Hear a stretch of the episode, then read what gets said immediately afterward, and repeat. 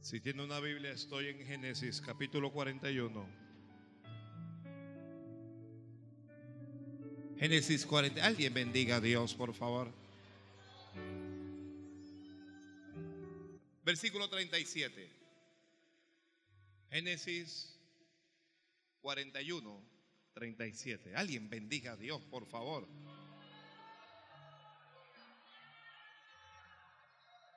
Aleluya.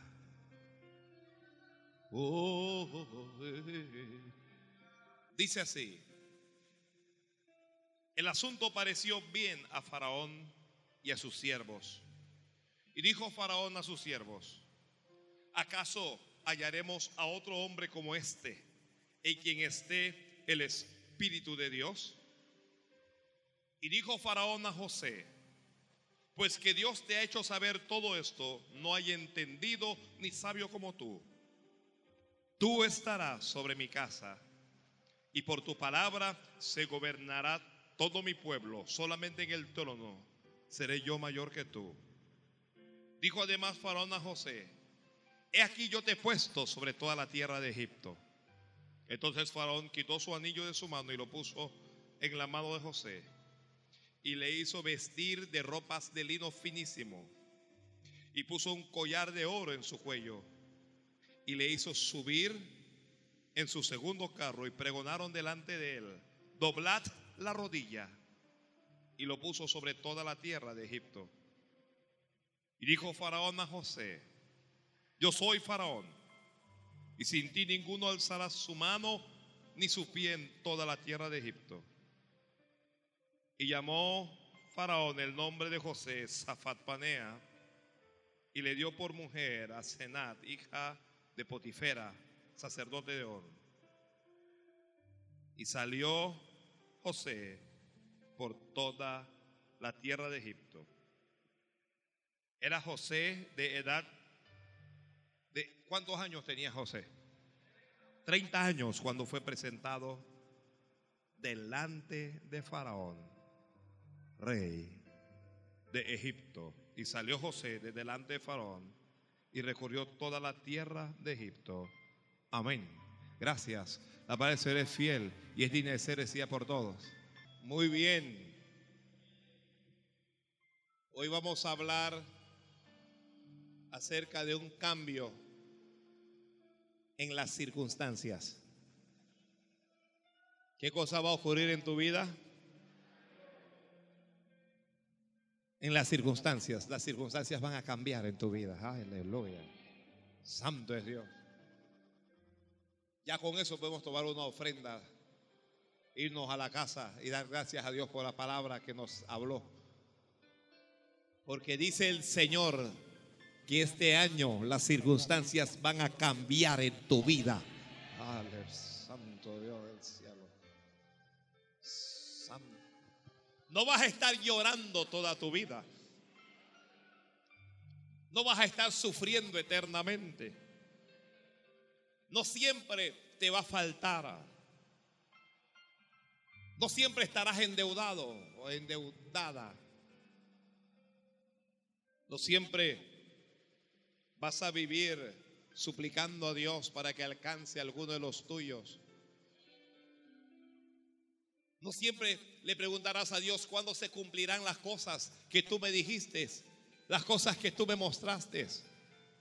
Esas cosas se cumplirán este año.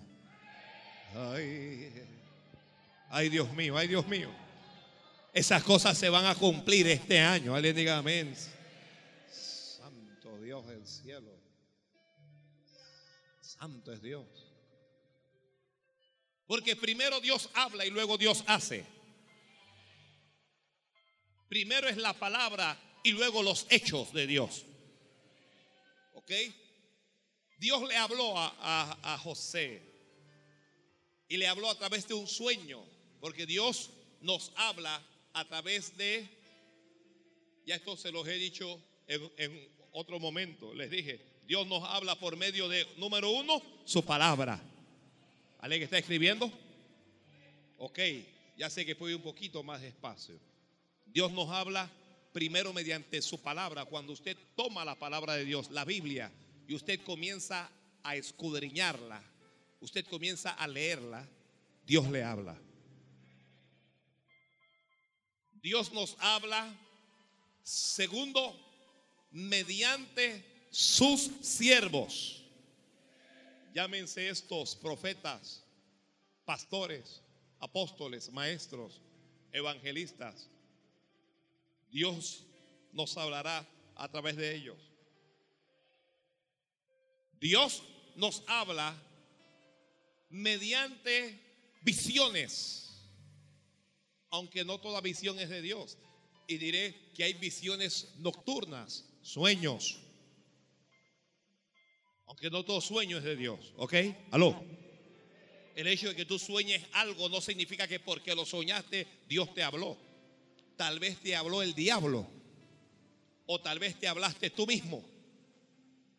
A veces los sueños del hombre son el resultado de sus temores.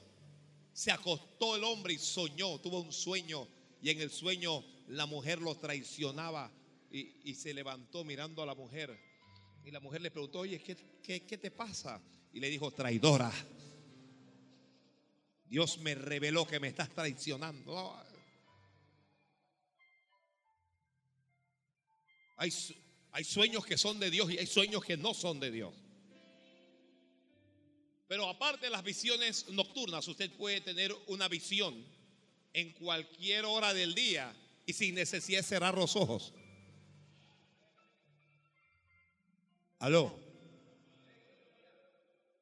Dios nos habla al corazón directo. Eso que yo, yo no sé si a alguien le ha ocurrido que usted un día estaba orando o tal vez no estaba orando, estaba haciendo cualquier cosa y de repente usted sintió en su corazón, en su alma, una voz que te dijo, te bendeciré. ¿Le, ha ocurrido a alguien aquí? ¿Le, ¿Le, ha pasado? Una voz te dijo, te voy a levantar o te voy a sanar. La voz te habla y entonces tú quedas loco y hoy me estoy hablando a mí mismo, me estoy volviendo loco. No eres tú, es la voz de Dios que te está hablando. Dios nos puede hablar audiblemente, aunque esta no es una, una, una facultad que todos van a recibir. No todo el mundo va a oír la misma voz de Dios. Muy pocas personas en algún momento de su vida escucharán la voz de Dios como está escuchando la mía en estos momentos. Santo Dios.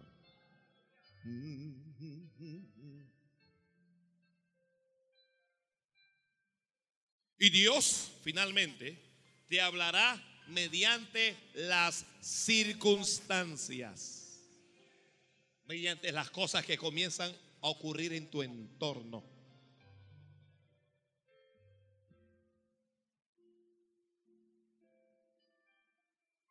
Entonces, lo que Dios te dijo se va a cumplir.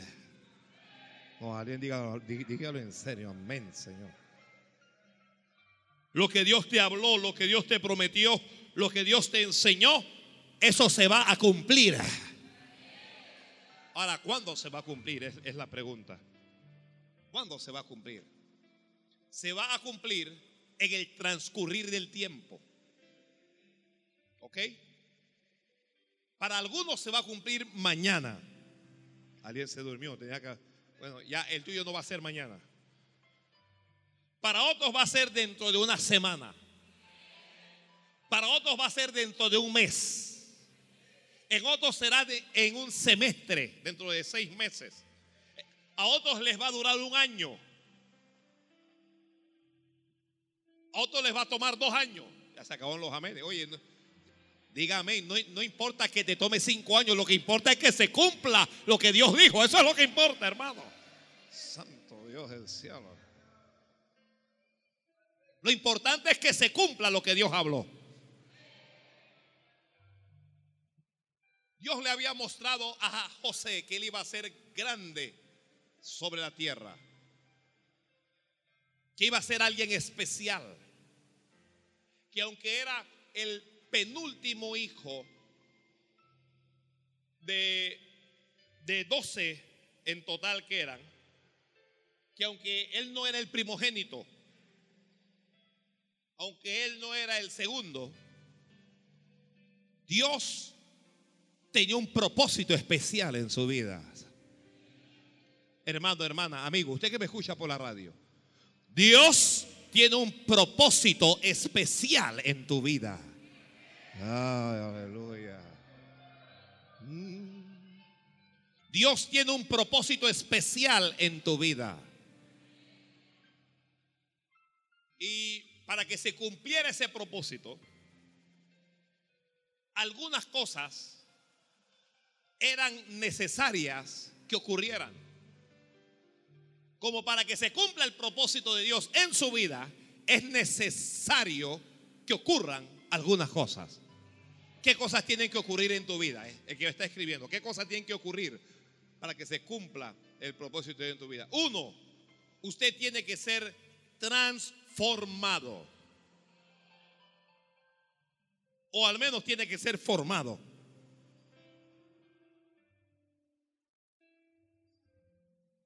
Una vez que conocemos a Dios, estamos llenos de mañas, de malos hábitos, de malas ideas, malas doctrinas, malas prácticas.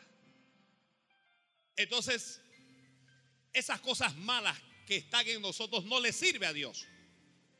¿Ok? No le sirve a Dios. Entonces Dios tiene que tomarnos e ir transformándonos, quitando lo malo nuestro y dándonos lo bueno de Él. Aló. Eh. Entonces tenemos que ser transformados. Número dos, tendremos que ser quebrantados. Esta es la parte que no me gusta a mí ni le gusta a nadie. Pero no es solo transformación. Esa transformación se convierte en quebranto. Y el que está escribiendo, en el quebranto hay lágrimas. En el quebranto hay dolor. En el quebranto hay incertidumbre. Llega un momento en que usted queda como que, bueno, Dios está conmigo o no está conmigo. Porque usted va a sentir en algún momento de su vida, Dios me abandonó la palabra que Dios me habló no se va a cumplir. Todas esas cosas van a venir a su mente. Probablemente le pueda surgir hasta la duda. Aló. Gloria a Dios. Voy, voy a quedarme por aquí un ratito más. Entonces dije que entre las cosas que va a ocurrir en nuestra vida, antes que se cumpla el propósito de Dios, es que también vamos a llorar, va a haber llanto. ¿Ok? Va a haber llanto, va a haber llanto. Santo Dios. ¿Qué cosa va a haber? ¿A cuántos le gusta llorar? Qué, bien, porque a mí no.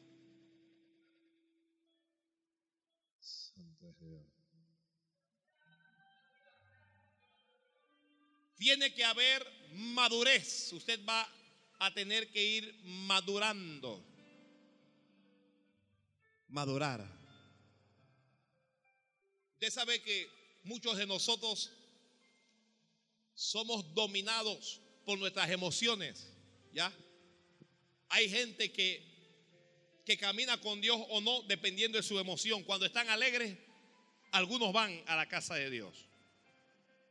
Y si no está alegre, sino que está triste, algunos se quedan en su casa.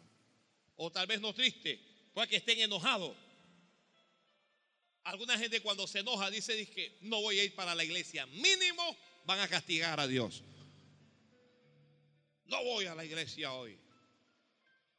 Y nos parece que esa es una forma como de castigar al Señor.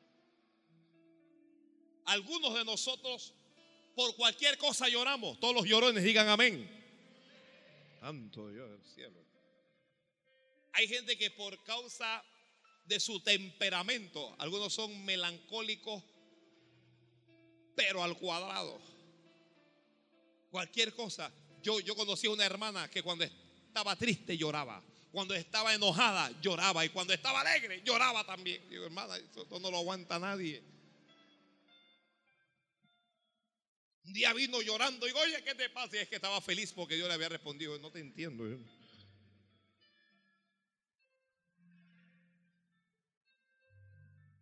Hay gente por, por cualquier cosa llora. Si pasó el líder, si pasó el pastor y no le saludó, lloran.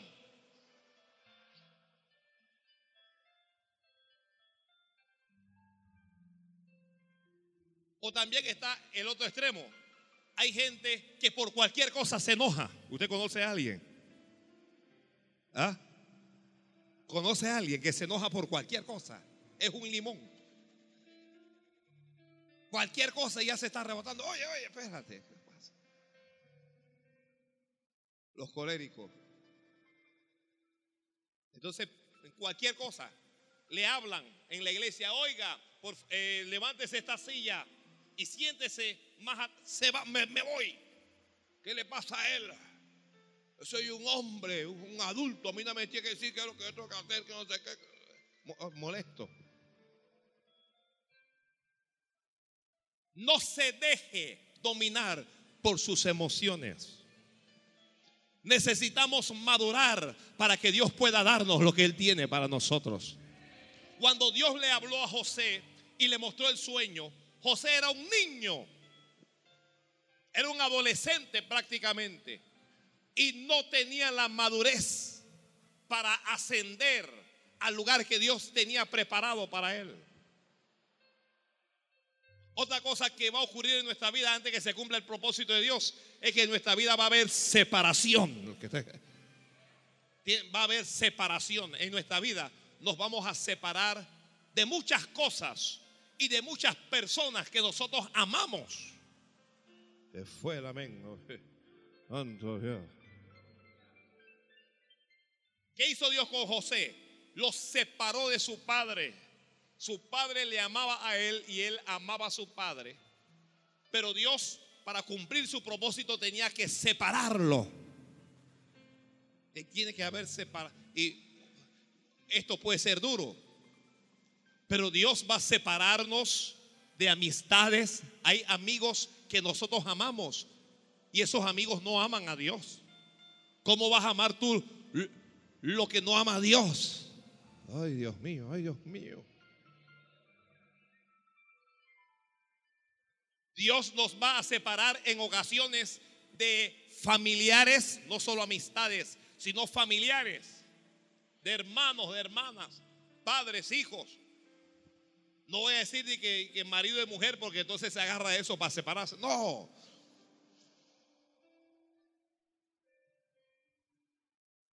En ocasiones Dios nos va a separar de un empleo. Aló.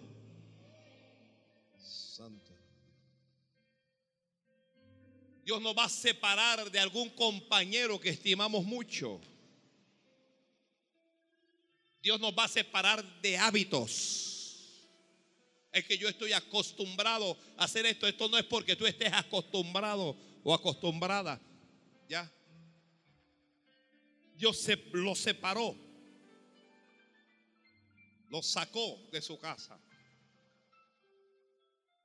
En todo eso estaba la preparación de Dios en la vida de José, aunque José no lo entendía la mayoría de las cosas que Dios hace en nuestras vidas, nosotros no la entendemos. ¿Está escuchando? No la entendemos. Y como no la entendemos, nos desesperamos. Porque nosotros tenemos un concepto de Dios en nuestra mente y la realidad es otra. Aló. ¿Nos ponemos a cantar o qué?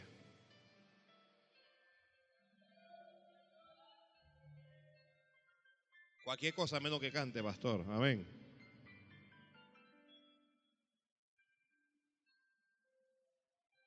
Así es que Dios toma a José y lo lleva. Sus hermanos lo, toman y lo venden. No voy a hablar cuando le arrojaron al, al, ¿cómo se llama? A la cisterna o al pozo. No. Si no lo vendieron y llegó como un esclavo a Egipto. ¿Cómo que llegó? Como un esclavo. Es decir, llegó sin derechos a Egipto. El que iba a gobernar todo Egipto, llegó a Egipto sin derechos. Hay cosas a las que tú no tienes derecho hoy, pero mañana tú vas a gobernar en esas cosas. Santo Dios.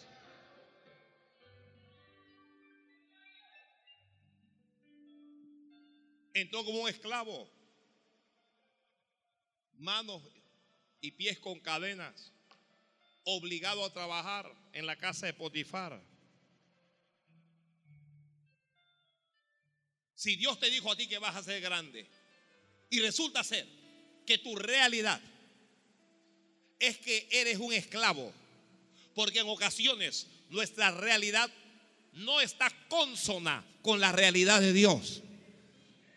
Pero esa es, no olvide, esa es nuestra realidad, la nuestra. Esa es la percepción que nosotros tenemos de la realidad. Una cosa es tu realidad y otra cosa es la realidad de Dios. A veces en nuestra realidad nosotros estamos perdiendo y para Dios estamos ganando. En, la realidad de Dios hay ganancia. Cuando ocurre eso, por ejemplo, cuando nosotros perdemos a un ser querido, ya la persona se fue con Cristo, está en la gloria de Dios, se salvó pero en nuestra realidad nosotros perdimos a esa persona. Nosotros perdimos. En la realidad de Dios, la persona ya ganó.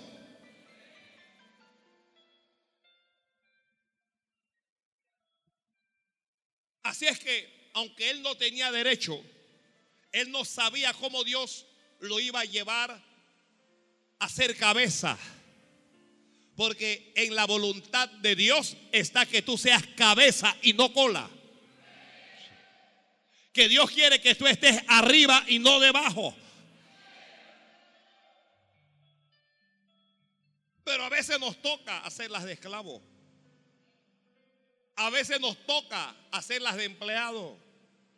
Empleado. Yo no sé qué clase de empleado. Usted puede ser, usted puede comenzar como una empleada doméstica. Eso no significa que lo va a hacer toda su vida uno entra a una empresa em, como asiador o como trabajador manual. Ese es tu comienzo, pero eso no es tu final. Algunos de ustedes están solo en su comienzo. Espere a ver el final. Ay. Espera a ver tu final, espera a ver tu final.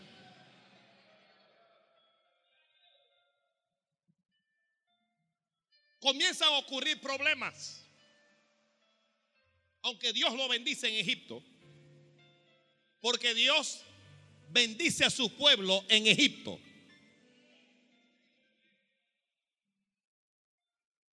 Dios bendice a su pueblo en Egipto. En medio de este mundo Dios te va a bendecir.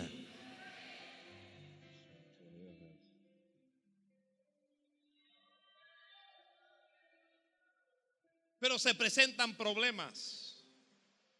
Y los problemas son parte del propósito de Dios, el que está escribiendo. Santo es Dios. Los problemas son parte del propósito de Dios. No, hombre, alguien no me está escuchando. Vengo por este lado. Los problemas son parte del propósito de Dios. En, en ocasiones uno tiene ese problema y uno está pensando que ese problema va a acabar con uno, que ese problema lo va a destruir, que ese problema nos va a matar. Y usted ignora que a través de ese problema Dios se va a manifestar en tu vida. Que mediante ese problema Dios se va a manifestar en tu vida. Así es que cuando se presentan los problemas, a él lo toman y lo envían preso Así es que su condición ha empeorado de esclavo. Aunque el esclavo no tiene derecho y no tiene mayores libertades, todavía, aunque se sea esclavo, el esclavo está en casa del amo y tiene cierta movilidad. Pero cuando usted llega a la categoría de presidiario, usted es considerado un delincuente. Y en la cárcel tiene derecho absolutamente a nada.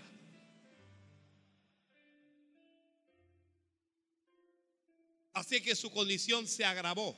Cuando las cosas se pongan más feas, la respuesta está más cerca.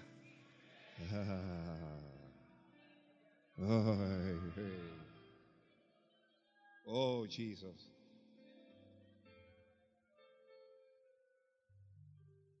Y, y allá en la cárcel, José hace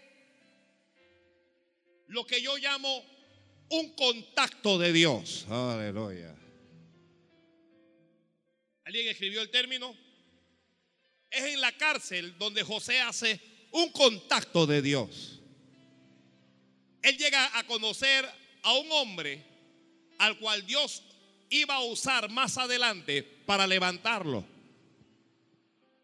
José no conocía a Faraón. No conocía a la gente que estaba en la corte de Faraón. No conocía a los ministros de la época. No conocía a la gente rica. Pero él fue y llegó a la cárcel del rey. Y en ese mismo tiempo, en ese mismo tiempo, el rey envía preso. Faraón envía preso al copero y al panadero. Allí los conoce José. José no sabe que esos contactos son piezas importantes en medio del propósito de Dios. Hay gente que tú conoces o que has conocido o que vas a conocer que son piezas importantes en el propósito de Dios en tu vida.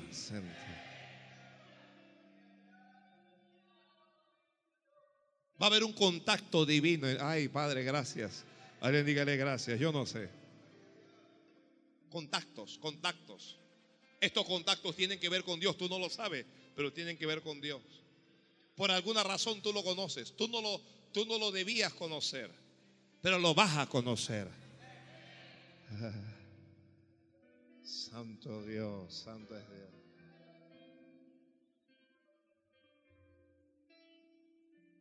Y allí José conoce al copero. El copero y el panadero comienzan a tener sueños. Al copero lo libertan y lo restituyen a su cargo. Al panadero lo ahorcan, pero al copero lo restituyen a su cargo. Y cuando él llega al cargo otra vez, él no está pensando en José. Hay gente que no está pensando en nosotros, pero Dios está pensando en nosotros. Hay gente que no está pensando en ti. Tú no eres parte del plan de la vida de esa gente, pero estás en el plan de Dios. Hermano, hermana, amigo, estás en el plan de Dios.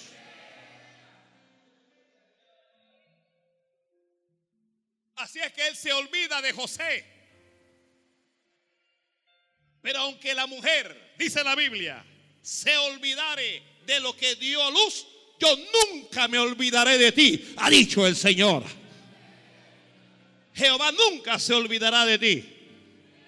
No importa que estés en una cárcel, no importa que estés en las peores circunstancias, en las peores condiciones, Dios no se va a olvidar nunca de ti.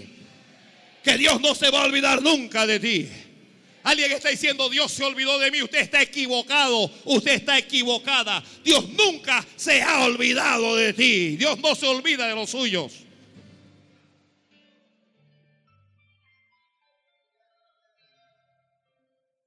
Así es que andando el tiempo, Faraón llega a tener un sueño.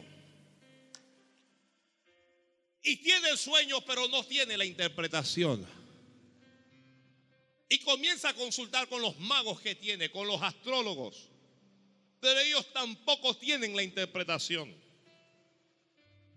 Y cuando Faraón se enoja y está a punto de hacer algo dramático,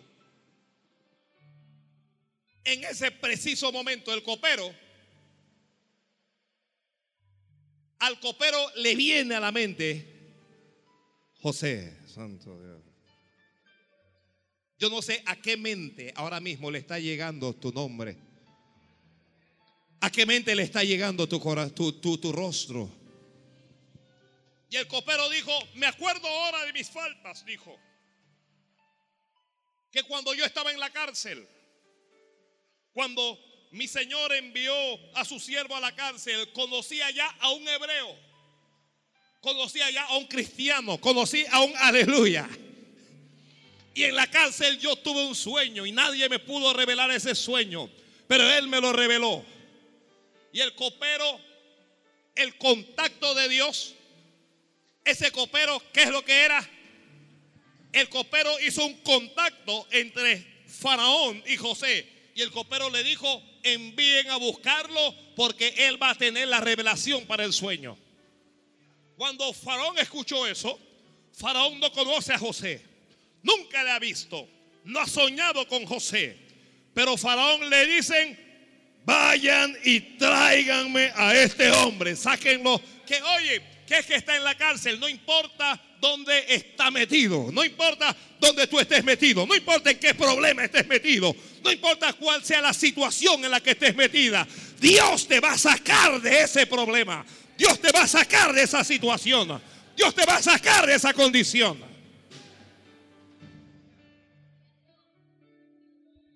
Vayan y tráiganlo.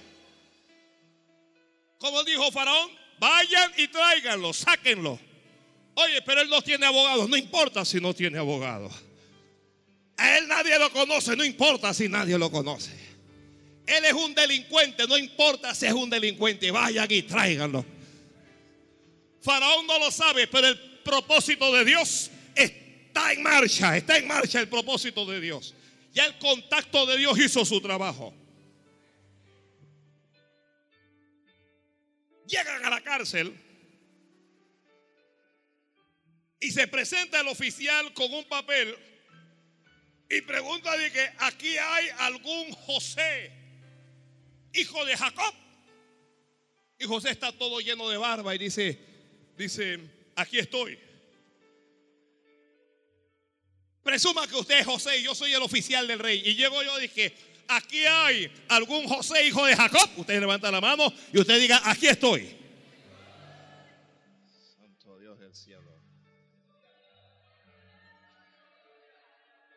Entonces el oficial le dijo, yo vengo de la corte del rey.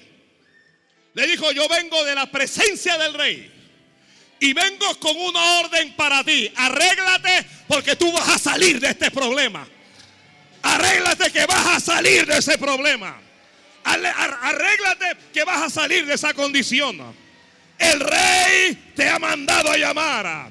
El rey te ha mandado a buscar. Hay un milagro que se acaba de producir para ti. Hay un milagro que se acaba de producir para ti.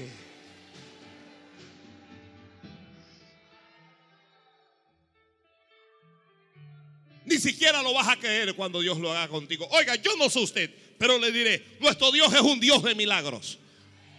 Dios hace cosas maravillosas que la gente no sabe ni entiende. Dios sana al enfermo todavía. Que todavía Dios sana al enfermo. Todavía Dios quita el cáncer y los tumores. Todavía Dios abre la vista a los ciegos. Todavía Dios hace que los mudos hablen. Los paralíticos todavía se levantan bajo el poder de Dios. Nuestro Dios es un Dios de milagros, iglesia.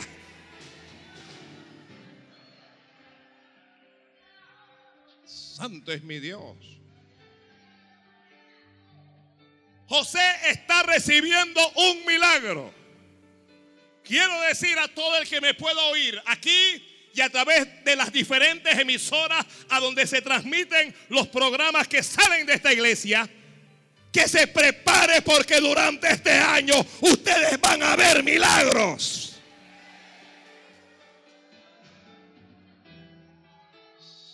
Santo es Dios. Ni siquiera lo vas a creer cuando Dios lo haga contigo. Cuando el milagro llegue no lo vas a poder creer. Vas a decir, yo no creo que esto me esté sucediendo. No puede ser que Dios me haya respondido a mí. Yo he sido tan malo, yo he sido tan perverso, yo no he querido saber de Dios, yo le he abandonado, yo, yo lo he traicionado. Pero la Biblia dice que aun cuando nosotros fuésemos infieles, Él permanece fiel.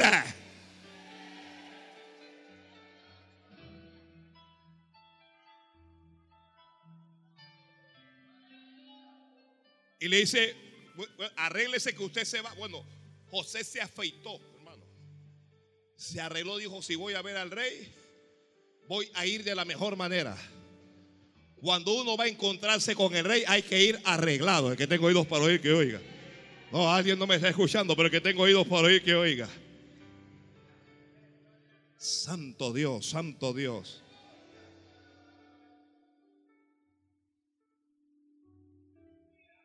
Y el hombre entra a ver a Faraón. Y Faraón le cuenta el sueño. Tuvo un sueño y nadie, nadie me lo puede interpretar. Dice José, de Dios son las interpretaciones, pero dígame el sueño. Y cuando Faraón le habla el sueño, Dios le da la interpretación a José. Y José dice, esta es la interpretación. Y le, le interpreta el sueño.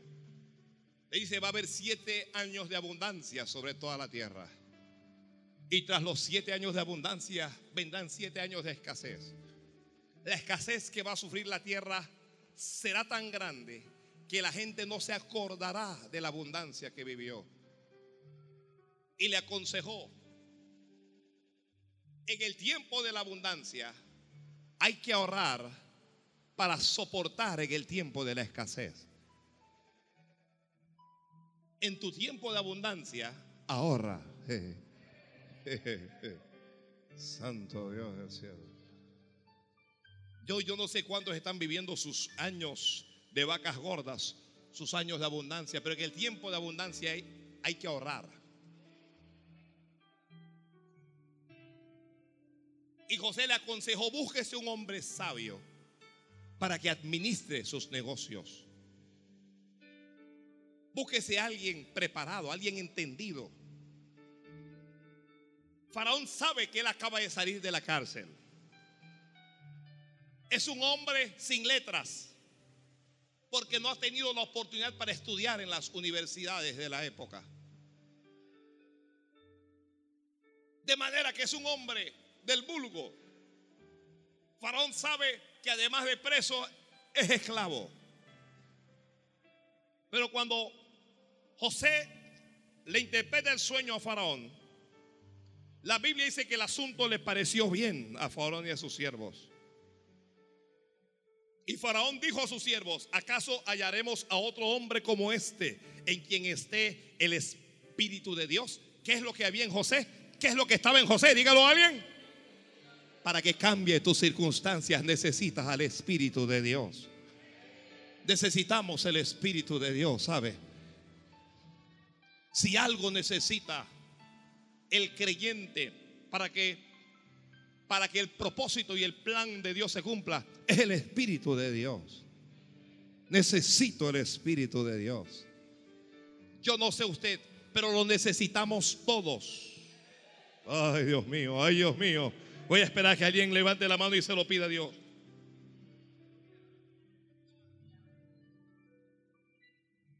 Procure el Espíritu de Dios en su vida. Pastor, ¿y cómo lo puedo lograr?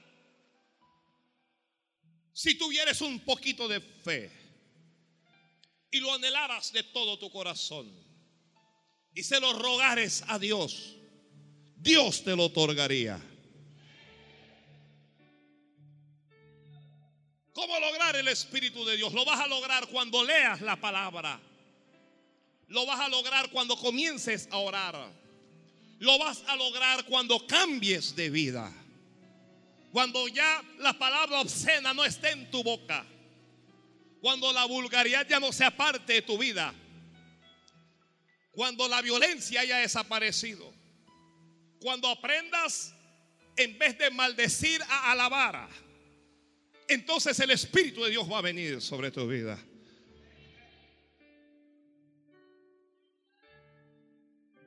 Como ya dije, el Espíritu de Dios vendrá sobre tu vida cuando alabes y cuando adores.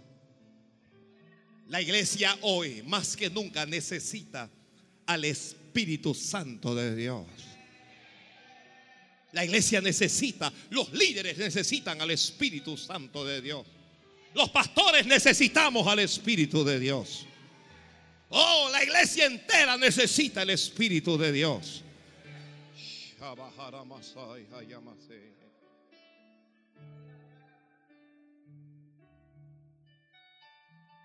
Faraón dijo, en este hombre está el Espíritu de Dios. Observe que Faraón tuvo el discernimiento necesario o la habilidad para saber que en José estaba el Espíritu de Dios y no en el resto de los egipcios que estaban allí. Faraón dijo, en este está el Espíritu de Dios. No estaba en los magos, no estaba en los adivinos, no estaba en los astrólogos. Faraón dijo, en este hombre está el Espíritu de Dios. Nuestra respuesta no está en la astrología, ni está en la brujería, ni está en la santería, ni está en ninguna ciencia de la adivinación. Cuando tú tienes el Espíritu de Dios, el Espíritu Santo te dirige.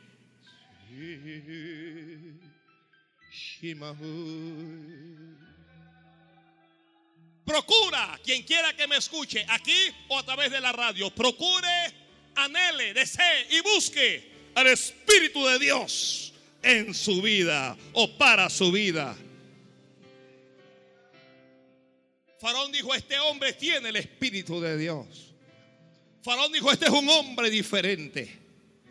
Faraón dijo, este es un hombre especial. ¿Qué hace este hombre preso? ¿Qué hace este hombre como esclavo? ¿Qué hace este hombre viviendo en esas circunstancias? Faraón está pensando, las circunstancias de este hombre va a cambiar ahora mismo. Tu circunstancia va a cambiar ahora mismo. Tu circunstancia va a cambiar ahora mismo. Alguien acéptelo en su alma, en su espíritu. Yo no sé cuál es la realidad que usted está viviendo, pero tengo tengo el mensaje divino para decirle que la circunstancia en su vida va a cambiar. Espíritu de Dios,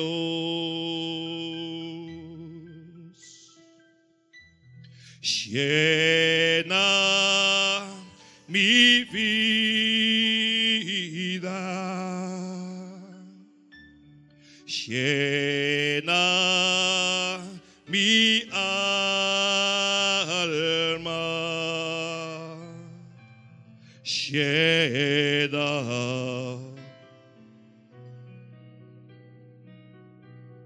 ¿Lo puedes decir más fuerte? Espíritu de Dios,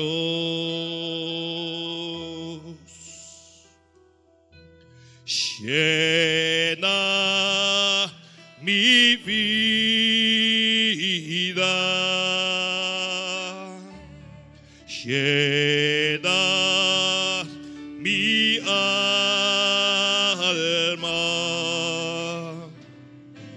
llena mi ser. Lléname, lléname de tu presencia, lléname, lléname de tu poder.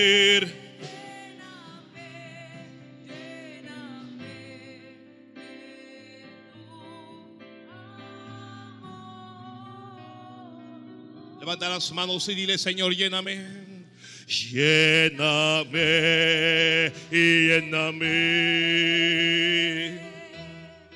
de tu presencia. Lléname, lléname de tu poder.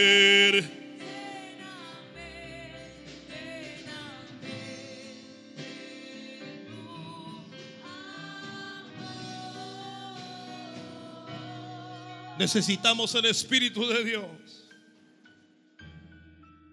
Necesitamos el Espíritu Santo que nos bautice, que nos llene, ser todos llenos, caminar en el poder del Espíritu Santo de Dios. Cuando eso ocurre, las circunstancias comienzan a cambiar.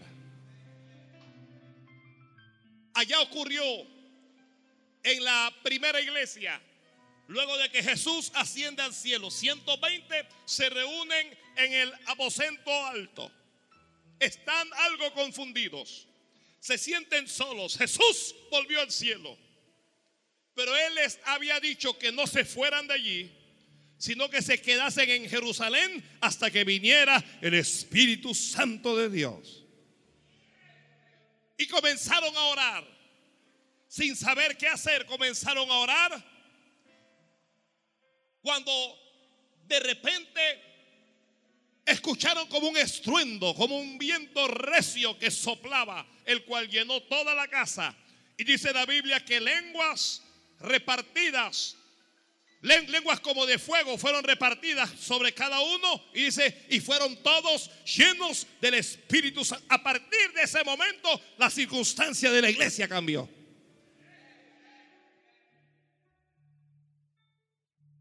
José dice, ¿a dónde vamos a, perdón, Faraón dice, ¿a dónde vamos a encontrar a otro hombre como este?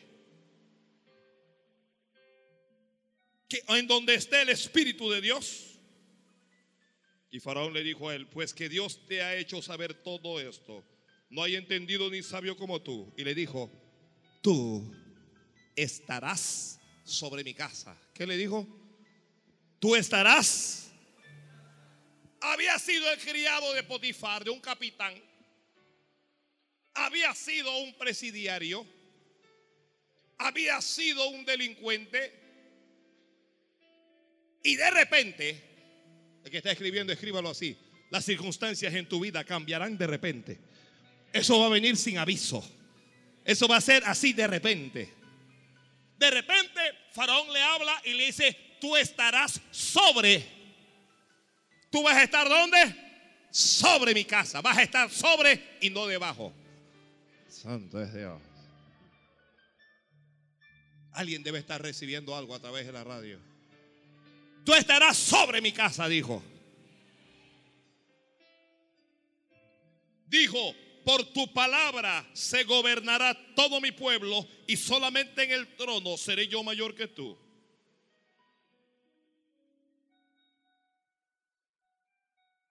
Santo Dios. ¿Qué cosa está ocurriendo? La circunstancia en la vida de José está cambiando. Acaba de salir de preso. Es un preso que le acaban de dar boleta de libertad. Y ahora Faraón le está diciendo que nadie aquí va a ser más grande que tú. Ahora Faraón le está diciendo de que, de que tú vas a mandar a todo el mundo en todo el reino. ¿Cómo puede la circunstancia de un hombre cambiar tan tan radical y tan diametralmente.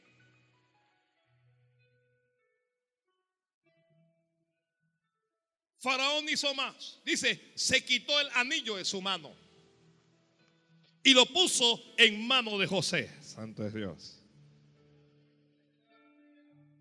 Ahora mismo hay un anillo en la mano de alguien que le será quitado a ese alguien para poner ese anillo en tu mano. Ay, Dios mío, ay, Dios mío. Ay, Dios mío. ¿Dónde estaba el anillo? En mano de Faraón. Faraón se quitó el anillo de su mano y se lo puso sobre la mano de José. El anillo es un símbolo de autoridad. ¿Qué es lo que le está dando Faraón a José? ¿Qué es lo que le está dando? ¿Qué es lo que le está dando Faraón a José? No les escuché. Autoridad es lo que Dios te va a dar a ti para que cambie tu circunstancia. No olvide que Faraón le dijo, por tu palabra, lo que tú digas es lo que se va a hacer.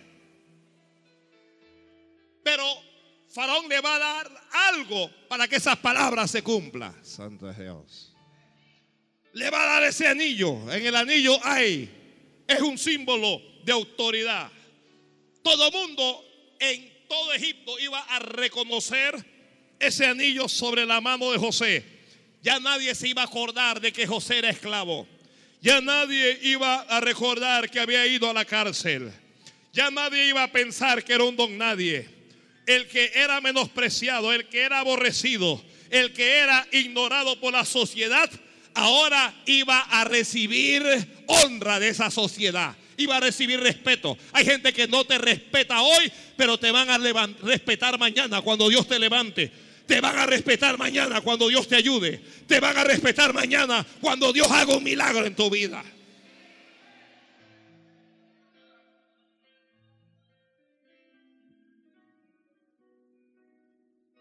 Las circunstancias van a cambiar mediante la autoridad que Dios nos da. Alguien dijo amén, yo también digo amén, Padre. Porque autoridad Dios delega a través de la iglesia a su pueblo. Jesucristo dijo, pero recibiréis poder cuando haya venido sobre vosotros el Espíritu Santo. ¿Qué es, qué es lo que vas a recibir? Poder. Se quitó el anillo y le puso anillo sobre las manos de José. Me gusta que José no tuvo que comprar ese anillo. Santo es Dios. Si alguien tiene fe para recibir, vas a recibir cosas que tú no compraste, pero que alguien lo compró para ti. Ay, Dios mío, ay, Dios mío.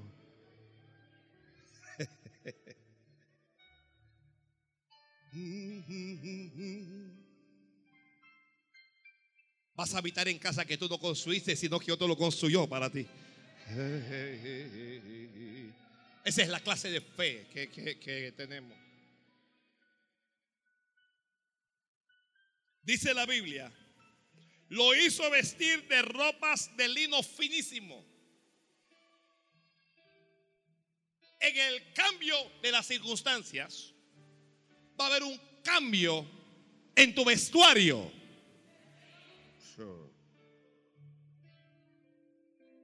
Que en el cambio de las circunstancias va a haber un cambio en tu vestuario. En tu vestuario primero espiritual, vamos a hablar del vestuario espiritual. ¿Ya? Porque hay gente bien vestida físicamente, pero espiritualmente están desnudos o por lo menos tienen vestiduras viles. El vestuario espiritual es ese, el cual solo Dios lo ve en nosotros. A veces tenemos toda la apariencia de piedad, parecemos gente buena, parecemos ángeles, pero Dios sabe que somos terribles.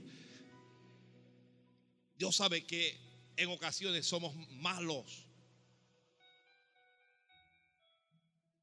Yo estoy aquí delante de ustedes y ustedes están viendo mis vestiduras físicas, pero usted no puede ver mi vestidura espiritual. Usted no sabe cómo yo estoy con Dios. Usted no sabe, usted no sabe, usted puede decir, este es un hombre de Dios, pero usted no sabe cómo está mi corazón con Dios. Eso solo lo ve Dios. Entonces Dios ve mi vestidura espiritual y Dios sabe si yo soy legítimo, soy un farsante. Dios sabe, Dios, Dios conoce todas las cosas. Así ocurre con todas las personas.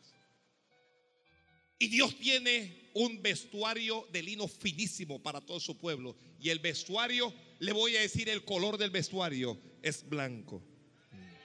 Santo. ¿Cómo es el vestuario? ¿De qué habla eso? Santidad, hermano. Santidad. Sin santidad nadie verá al Señor. Sin santidad nadie se va a salvar. Usted puede llegar a una iglesia y dar miles, dar millones. Usted puede dar su casa entera. Y si usted no vive en santidad, usted no se salva. Porque a Dios no se le puede comprar. Punto final.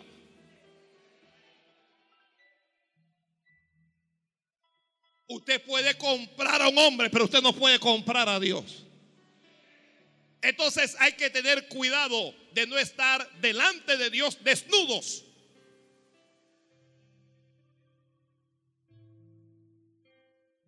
Porque las vestiduras que Dios quiere ver en nosotros son vestiduras blancas. No las quiere rosadas. No las quiere media blancas. No las quiere blancas y negras. Las quiere totalmente blancas. Entonces primero es el vestuario espiritual. Quítenle esos vestidos. ¿Qué vestidos tenía José puesto?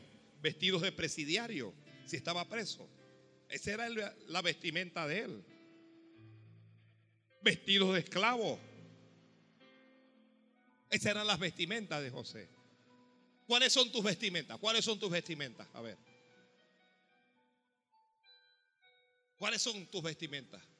A veces estamos vestidos de enfermos. Pastor, ¿cómo es eso? Vestidos de enfermos. ¿Alguien ha ido al hospital a visitar a algún paciente? Cuando usted llega al hospital, cada hospital tiene una especie de batas. Algunas son celestes, otras son blancas. Las hay rosadas. Y todos los pacientes le ponen su batita. ¿Esa batita qué indica? Este es un paciente, está enfermo. Está enfermo. Así estamos vestidos nosotros a veces. A veces estamos vestidos de por dioseros. Estamos vestidos a veces de mendigos y nos las pasamos pidiendo, dame, dame, dame, dame. Dame, dame, préstame, dame, dame. ¿Hasta cuándo? Santo es Dios. Vestidos de miseria, vestidos de deuda vestidos de ruina, vestimenta de fracaso. Faraón dijo, cámbienle los vestidos. Dice, lo hizo vestir de ropas de lino finísimo. No solo va a cambiar nuestro vestuario o nuestra vestimenta espiritual, también en la física va a haber cambios. Santo Dios del cielo. Ay, Dios mío, ay, Dios mío.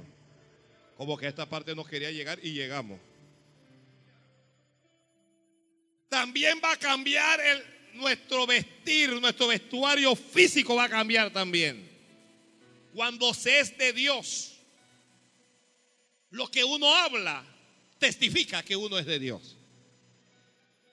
Lo que uno hace testifica que uno es de Dios. Y lo que uno viste testifica que uno es de Dios.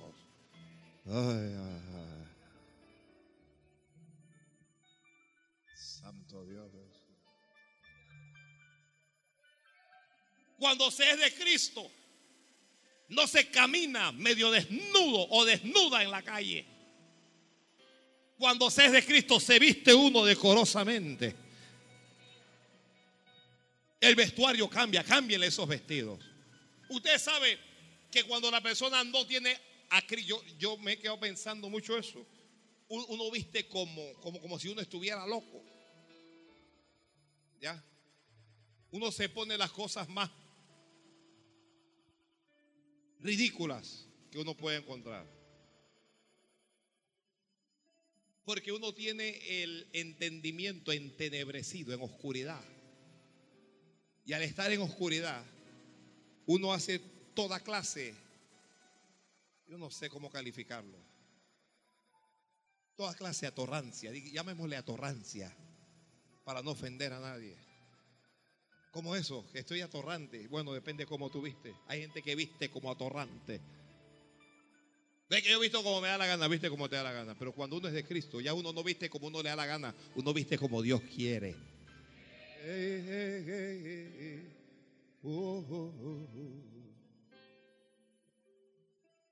Le puso un collar de oro.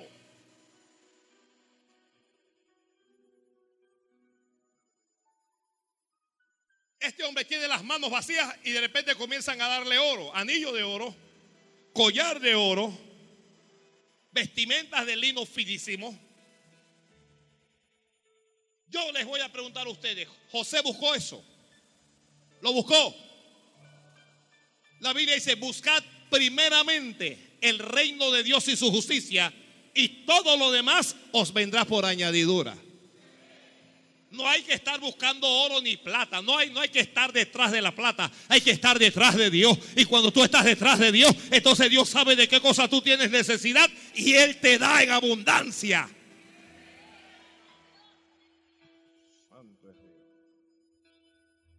Porque vivi- vivimos en la era en que lo que gobierna es el dinero. Los hombres detrás del dinero, las mujeres detrás del dinero. La gente está haciendo lo que sea por dinero, solo para descubrir cuando tienen el dinero que el dinero no es lo que satisface del todo. Satisface en algo, claro, pero no satisface del todo al hombre. Ay, Dios mío. Gloria al Señor.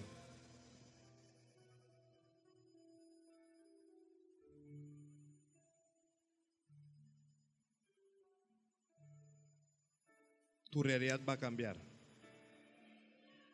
Y dice, y lo hizo subir sobre su segundo carro. Hermano, todas estas cosas ocurrió de repente. Tu realidad va a cambiar de repente. Alguien que está llorando va a dejar de llorar. Y lo que hará, Dios pondrá en tu boca risa y no llanto. Va a poner alabanza y no queja. Ay, ay Dios mío. Ay, Dios mío. José está entendiendo ahora a Dios. Lo hizo subirse de su segundo carro y pregonaron delante de él. Doblad la rodilla, todo el mundo. ¿Quién tenía que doblar la rodilla? Todos, los carceleros que lo obligaban a él a hacer lo que no quería. La mujer de Potifar que trató de seducirlo y lo acusó infamemente. Potifar que lo metió preso debía doblar su rodilla delante de él. Los ex compañeros de él presos tenían que doblar su rodilla. ¿Qué cosa hizo Dios? Cuando Dios cambie tu realidad, Dios te va a honrar. Dijo Dios, yo honraré a los que me honran y los que me desprecian serán tenidos en poco. Tenemos que honrar a Dios con nuestras vidas, honrar a Dios con nuestros actos, honrar a Dios con las cosas que hacemos. Y Dios nos va a honrar en algún momento de nuestra vida. En algún momento de tu vida, Dios, no, no te vas a morir sin que Dios te honre.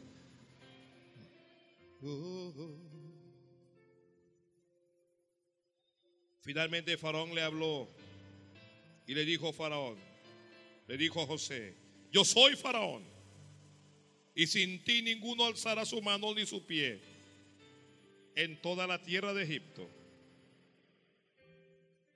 Y Faraón le hizo un cambio en su nombre. Y las circunstancias cambió así en la vida de José. Había frustración, había dolor, había decepción. Puede ser que hasta depresión había. Pero Dios, Dios cambió las circunstancias. Dios la cambió. Y el mismo Dios que lo hizo con José, lo hará contigo y contigo y con usted que está por allá y con ustedes acá.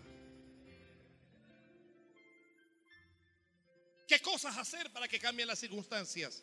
Tenga paciencia. Tenga paciencia. Mantenga la fe. Mantenga la fe a pesar de la adversidad. A pesar del dolor, a pesar del llanto. Mantenga la fe en Dios. Jesucristo dijo, sin mí nada sois y apartados de mí nada podéis hacer. A mantener la fe. La gente te criticará. La gente se burlará de ti. Mantenga la fe. Sea paciente. Si estás orando, cree. Si estás orando, resiste. Si estás orando, espera. Dios jamás llega tarde. Mm. Dios nunca ha llegado tarde. De 30 años era José cuando Dios llegó. Dios llegará dentro de una semana. Dios llegará a tu vida en 15 días. Dios llegará en un mes, llegará en un año, no lo sé. Lo que sé es que Dios llegará. Y cuando Dios llegue, lo primero que vas a, lo primero que vas a recibir, lo que va a inundar tu vida es la paz de Dios. Y tendrás paz. Oh, tendrás paz en tu corazón. Vas a tener paz en tu corazón. José no lo puede creer. José no lo puede creer. No estamos sirviendo a un Dios muerto. No estamos siguiendo, sirviendo o siguiendo a un Dios que solo es histórico, a un Dios que hizo en la antigüedad, pero ya no hace. Creemos, seguimos y servimos a un Dios vivo que escucha, que oye, que responde, que levanta, que consuela, que fortalece, que honra. Un Dios que transforma las cosas, las transforma para que las cosas se transformen en tu vida. Persevera. ¿Está escuchando? Una cosa es tener paciencia. Esa es la capacidad de esperar que algo llegue o que algo ocurra. La perseverancia es insistir en una posición, en una actitud o en una condición. Es insistir en la fe. Es lo que hacía Job cuando decía, yo sé que mi redentor vive y del polvo de la tierra de levantarme. Aunque Él me matare, en Él esperaré. Es perseverar. Perseverar. Uno no puede tener esa fe intermitente. Ahora creo, ahora no creo, ahora voy, ahora no voy. Hay que perseverar. Hay que perseverar. No te desesperes, porque Dios está en control. No se desespere. No desesperes porque tú no ves que las cosas funcionan, que las cosas no están saliendo como tú quieres. No te desesperes. Persevera. Dígale que está al lado. Persevera. Persevera. Me amo. Persevera.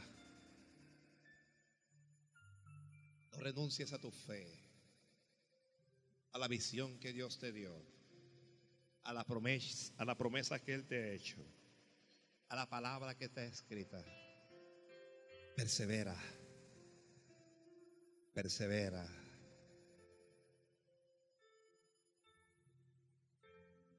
para que cambien las circunstancias.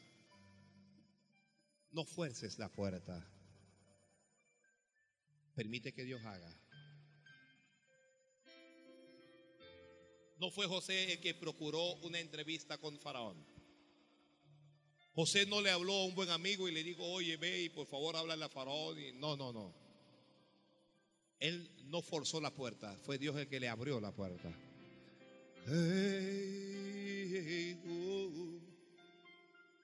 Permite que Dios te abra la puerta.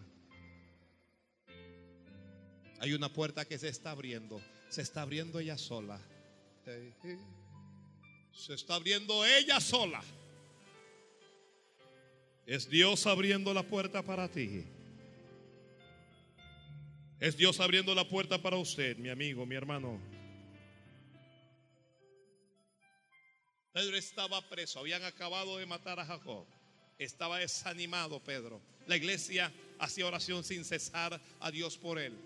Un ángel del Señor se presentó en la cárcel y le, despertó, lo sacudió y le dijo, ciñete las sandalias.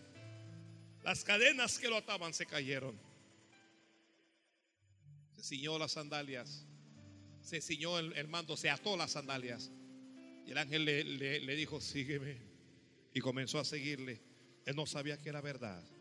Él pensó que era una visión. Pero era verdad. Mientras iban caminando, una puerta de hierro, enorme puerta de hierro, dice la Biblia, se abrió por sí sola. Se abrió por sí sola. Las circunstancias cambiarán porque una puerta se abrirá. Oh, pero esa puerta es Dios quien te la va a abrir. Alguien puede creer. Hay una puerta que se está abriendo para ti. Se está abriendo con lentitud, pero se está abriendo. Se está moviendo sin hacer mucho ruido, pero se está abriendo. No te desesperes, déjala abrirse. Permite que se abra, vas a salir, vas a salir de esa enfermedad. Vas a salir de ese problema, vas a salir de esa situación. Vas a salir de ese pozo de desesperación. Vas a salir de ese sufrimiento. Pero deja que Dios trabaje. Solo deja que Dios haga. Vas a salir de esa miseria. Vas a salir de esa escasez. Vas a salir de esa necesidad. Pero no tienes que robar. No tienes que vender tu cuerpo. No tienes que ah, jugar juegos de azares. No tienes que hacerte baño. No tienes que hacerte nada. Solo deja que Dios haga.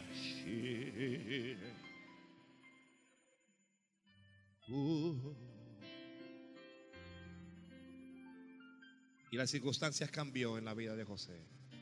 Tengo que concluir aquí.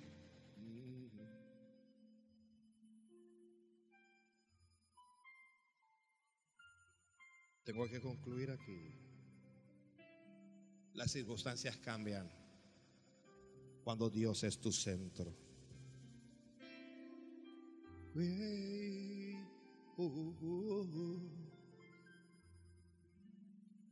Permítame orar, por favor.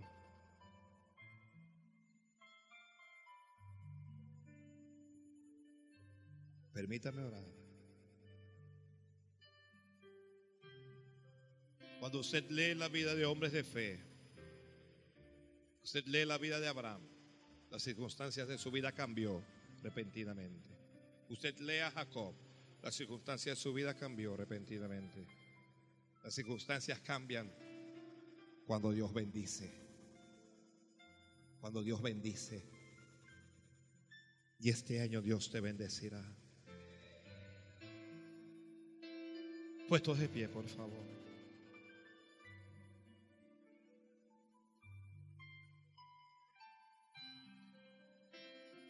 Permítame orar por alguien. Quiero orar por alguien que necesita que la circunstancia en su vida cambie. Está atravesando por un momento difícil. Y usted necesita que las circunstancias cambien en su vida. Pase por favor adelante y vamos a orar. Permítame orar. Usted que escucha por la radio, incline su rostro, cierre sus ojos y comience, comience a hablar a Dios. Te amo más que a mí. Solo si necesitas que las circunstancias cambien su vida. Las circunstancias cambiarán. Yo no soy Dios. Pero soy uno que habla de parte de Dios. Ay, uh, uh, uh, Venga orando, por favor. Venga pidiéndole al Padre. Venga a derramar sus lágrimas y a decirle, Señor, cambia las circunstancias. Padre, te doy gracias por tu palabra. Tu palabra es espíritu y tu palabra es vida. Te suplico que tú cumplas esta palabra en cada uno de nosotros. Te suplico que tú bendigas a cada hombre y a cada mujer, a cada persona aquí en este altar. Solo tú conoces su necesidad. Solo tú conoces su condición. Solo tú conoces su situación. Vamos, cierre sus ojos y hable con Dios. Dígale a Dios, dígale a Dios. Dígale a Dios. Acércate a Dios. Las circunstancias cambian cuando te acercas a Dios. Bendíceles. Haz milagros, Señor. A los enfermos, sánalos. Para ti eso no es imposible. Para ti eso no es imposible, Señor. Sánales. Levanta al débil. Señora, alienta al desesperado, salva al perdido, fortalece al débil, Padre. Bendíceles, bendíceles, bendíceles en el nombre de Jesús. Bendíceles en el nombre. Ah, háblale a Dios, háblale a Dios. Yo necesito que usted active su fe. Usted tiene que activar su fe y pedirle a Dios. No es el hombre. Su milagro no está en mí, su milagro está en Dios. Pídale a Dios, Señor. Pídale lo que usted necesita. Pídale lo que usted necesita. Solo dígale a Dios, Señor, como te acordaste de José, acuérdate de mí. José estaba en la cárcel solo, abandonado por amigos y familiares. Pero Dios se acordó de él. Pídale al Padre, acuérdate de mí. Acuérdate de mí. Acuérdate de mí.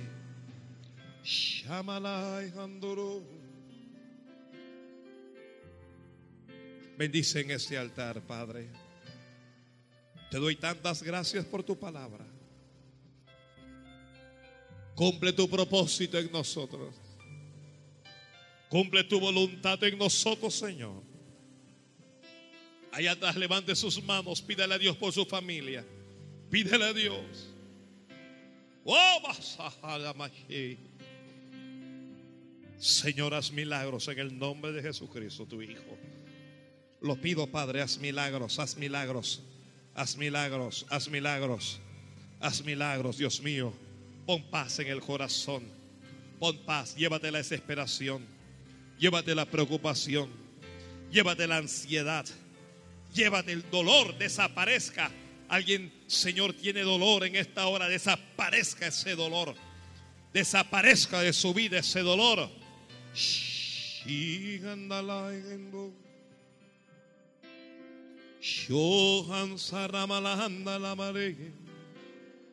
Oh, que desaparezca el dolor. Ato ese espíritu de dolor en el nombre de Jesús. Lo ato y lo echo fuera del cuerpo. Y declaro salud. Y declaro sanidad. Y declaro bonanza. Acuérdate de este pueblo tuyo. Señor, te acordaste de José. Pídale a Dios, acuérdate de mí. Acuérdate, oh Señor, de las naciones de la tierra. Acuérdate que tu favor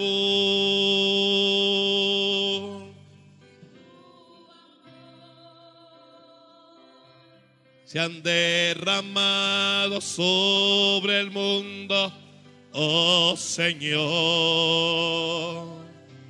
en tu bondad. Acuérdate, pídele a Dios en tu bondad, en tu bondad acuérdate. Acuérdate, oh Señor, de las naciones de la tierra, acuérdate que tu favor y tu amor.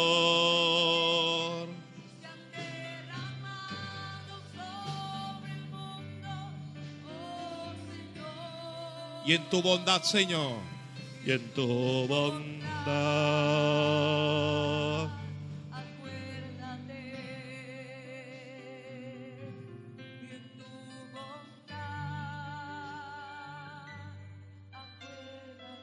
Faraón le dijo a José, por tu palabra será hecho todo. Y yo le doy esta palabra y declaro un cambio en las circunstancias de su vida. Declaro un cambio en las circunstancias de tu vida, un cambio en lo espiritual. Declaro un cambio en lo familiar. Declaro un cambio en lo físico. Declaro un cambio en lo económico. Declaro un cambio en lo ministerial. Declaro un cambio en la circunstancia. en tu salud. Declaro un cambio en el nombre de Jesús. Señor, y no sé lo que digo, pero ya está dicho, Padre. Ahora respalda esta palabra con señales, con prodigios, con milagros y con maravillas. Haz milagros en medio de este pueblo. Tú eres un Dios de milagros, Señor. Tú eres Dios de milagros. No eres un Dios, eres Dios de milagros. Haz milagros ahora. A través de la radio, haz milagros. En los hospitales, haz milagros. Haz milagros en esta congregación. Aquí en este templo, haz milagros. Señor, bendice. Bendice y sana. Bendice y sana.